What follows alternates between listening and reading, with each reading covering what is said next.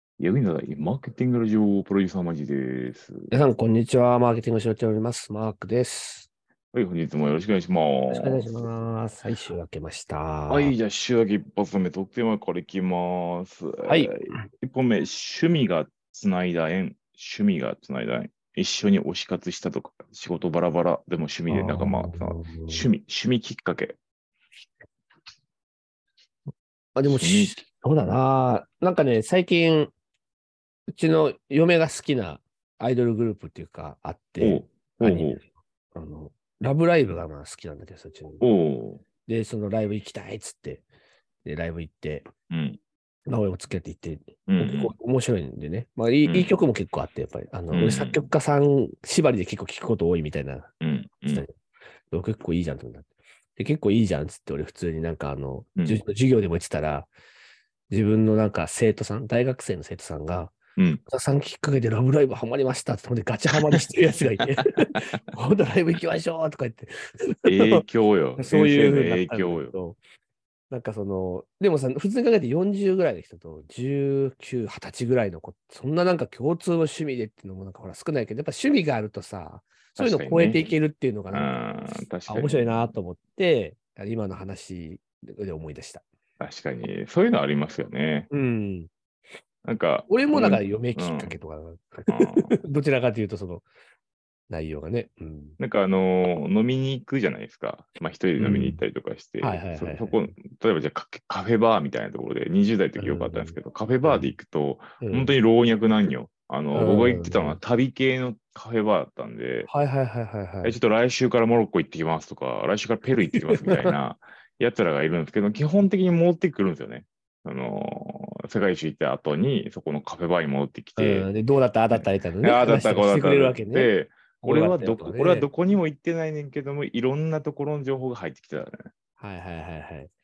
やっぱいいよね。なんかそういう意味でのこのやっぱ趣味がつないでるっていうのはまさにそういう感じでしょうね。うん確かにやっぱそそれが結構なんかねあの、人生を豊かにするんだろうなっていうのを思ってて、最近そういうのがちょっと足りてないなっていうのは、今ちょっとこの話題で気気づきました。確かに確かに。まあ皆さんもいろんなきっとね、趣味があるんでしょうけどね。確かにね。うん趣味いいよね。なんかそうやって趣味好きなものでつながってるから年齢を超えられるような簡単にね。確かに。いやいいー、です仕事は趣味とか言ってる場合ちゃうで、ほん ま。うん仕事趣味って言っても何も超えられへんからな。何もこ超えるのは苦しみだ けですよ。何も超えられへん。確かにおっしプゃレるッ通りシだャわーと苦しみだけしか超えられないっていう。あというこかとで、んな今日のニュースいきましょう。はい、お願いします。はいえ今日こちらでございます、えー国内ソーシャルメディアマーケティング市場23年に1兆円突破へということで、えーサイバーバズさんですね、まあ、サイバーエージェント子会社ですけれども、えー調査しましたということで、国内ソーシャルメディアマーケティング市場規模推計予測というのをまあ出されているということですね。それによりますと、まあ、2022年は、えっと、9317億円ということなんですけれども、そこからつらつらと右肩上がりになって、来年は1兆円超える。で、その5年後うんの2027年には、えっと、1.8兆円になるという、そんな予測が出ておりますと。 30年経ったらもう2兆円超えてくるよね、みたいな、そういう予測なんですよね。で、一個さ、はい おもろいなと思ったのは、めっちゃ綺麗な階段やんっていう。 こんな線形グラフみたいに伸びるかみたいな。 今一瞬思ったけど、あのでもデータやデータ屋さんの観点から。データ屋さんの観点から、でもそ、そういった意味で、2020、21、22が、あの綺麗な回2000億ずつ伸びてるから、2000億ずつ伸びるやろっていう、そのね、予測うをん出されてるわけなんですけども。なるほどと。だじ実際にさ、その3年前とか5年前に比べて、広告のバリエーションがさ、増えてるよね。そうでも事実、確かにそうですね。いろんなことができるようになってるし、うん。メディアの種類だけじゃなくて、一つのメディアでできる広告手法も、まあ、いろいろ多様にはなってますね。確かにね。そうだよね。だから、だからここ1年ぐらい、まあ2年ぐらいかな、テはいィ TikTok とかで出すっていうのがまあなってきてるし、うんその前は YouTube だったりし、その前は Instagram だったり、Facebook だったり。で、うんかっこその Facebook、Instagram が3年、4年になってくると、はいはい。もう単価が上がってきてるじゃないですか。うん。あのみんなが参入してくるから。なんかですそよのね流れがさ、当然伸びるよね。そうそうそうそうそうそう。リスティング広告とかもだからそうだったもんね。参入うんに参入が重なると、入札の単価とかがまあ伸びることによって、ユーザー数自体、っていうか、その利用ユーザー数、広告の指数自体はちょっと増加してくるんだけど、売上自体は、あの、競争激化によってちょっと高騰し、あの、伸びるんでね。だからこうで競争激化になってくると、その単価が上がってるとか単価下げなまずいからってことで、あのメ商品メニュー変えてきて、分散させてきて、そうで、さらにそっちにまたユーザー増えてみたいな。ですですこ広告主があの離脱するっていうのもあるから、ううんそれを塞ぐためのメニューとかをこういろいろ開発するんだよね。だかうらんうんうん媒体側もねう。ん上がります。それでいくとさ、アフィリエイトっていうのはさ、しうんそのアフィリエイトのメディアっていうのは伸びてるのかな、アフィリエイトは、ちょっとちゃんと統計見てみないとわかんないけど、まあ、んずっと伸びてますね。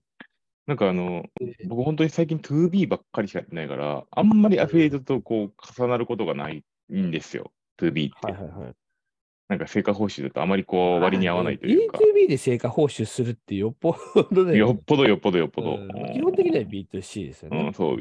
だからあんまりこう、私自身が関わることがないんですけど、ちょっと最近キャッチアップしないと、2C に戻れなくなりそうだなと思って。だからソーシャルメディア自体は 2B でも全然ありなんですけど、うんまあアフィリエイトはちょっとね、やってないなっていう。でもそのアフィリアフィリエイトはなんか逆に言うと、競争激化するがゆえに伸びてる市場。ああ、なるほどね。うん特に CPA が高騰すればするほど、うん。やっぱりね、あのみんなあのきつくなってくるのよ。あの CPC がきつくまなるとさあそうだよねどうしてもあー広告がう媒体側もね出せないそうやっぱりみんな Google とか Yahoo のリスティングは出したいは出したいんだよね。やっぱり検索によってさ、あの獲得できるっていうのは、まあ、効率もいいし。うん、うんだ。けど、まあ CPC の限界どうしても生じちゃうから、もう CPA 本当に合わないのよ。コンバージョン率もそんなさ、劇的にさ、10%とか改善しないねならないし。ならない、ならない。ってなると、アフィリエイトはね、やっぱ根強いですね。ちょっと昔の調査、ちょっと今引っ張り出してこれたけど、アフィリエイトの売上市場規模、まあ、2020年調査に今なるんだけど、さん4000億円ぐらいの市場ってなってるね。待ってねああ、でもそれでも4000億円ぐらいしかないのか。あ、えー、ごめん、4000あ、そうそう、4000億円の市場。そうでただ、まあ、ここからの伸びは結構やっぱり伸びまあてる。伸びてるよね、それはえーね。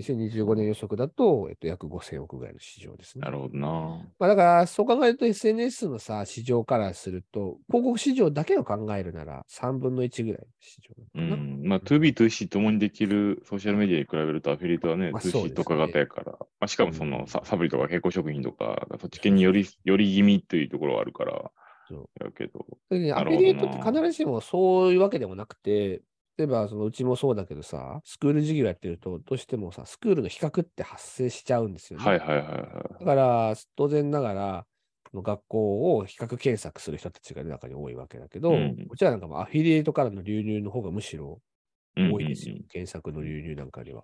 う。うんちの会社もやっってるけどね。うん。そっかえー、 2C。まあ一応 2C なのか。まあ、そうそうそうそう。まあ、法人にももちろんやってるっていう意味で言うなら、あの、2B 施策の方もやらないといけないんだけど、うんうん。個人生徒を集めるっていう観点では、まあ C ですかね、うちもね。さらっと中身見ていきましょうか。はいはい、見ていきましょう。で、もう話戻りますって、ソーシャルメディアの話ですけども、えっと、2022年は9317億円の見込みというふうに先ほどもお話ししましたけれども、えーっと、YouTube、インスタ、Twitter などなど、それぞれのジャンル別でも売り上げが出ておりますということなんですが、一番伸びると予想されているのはやっぱり YouTube の部分ですね。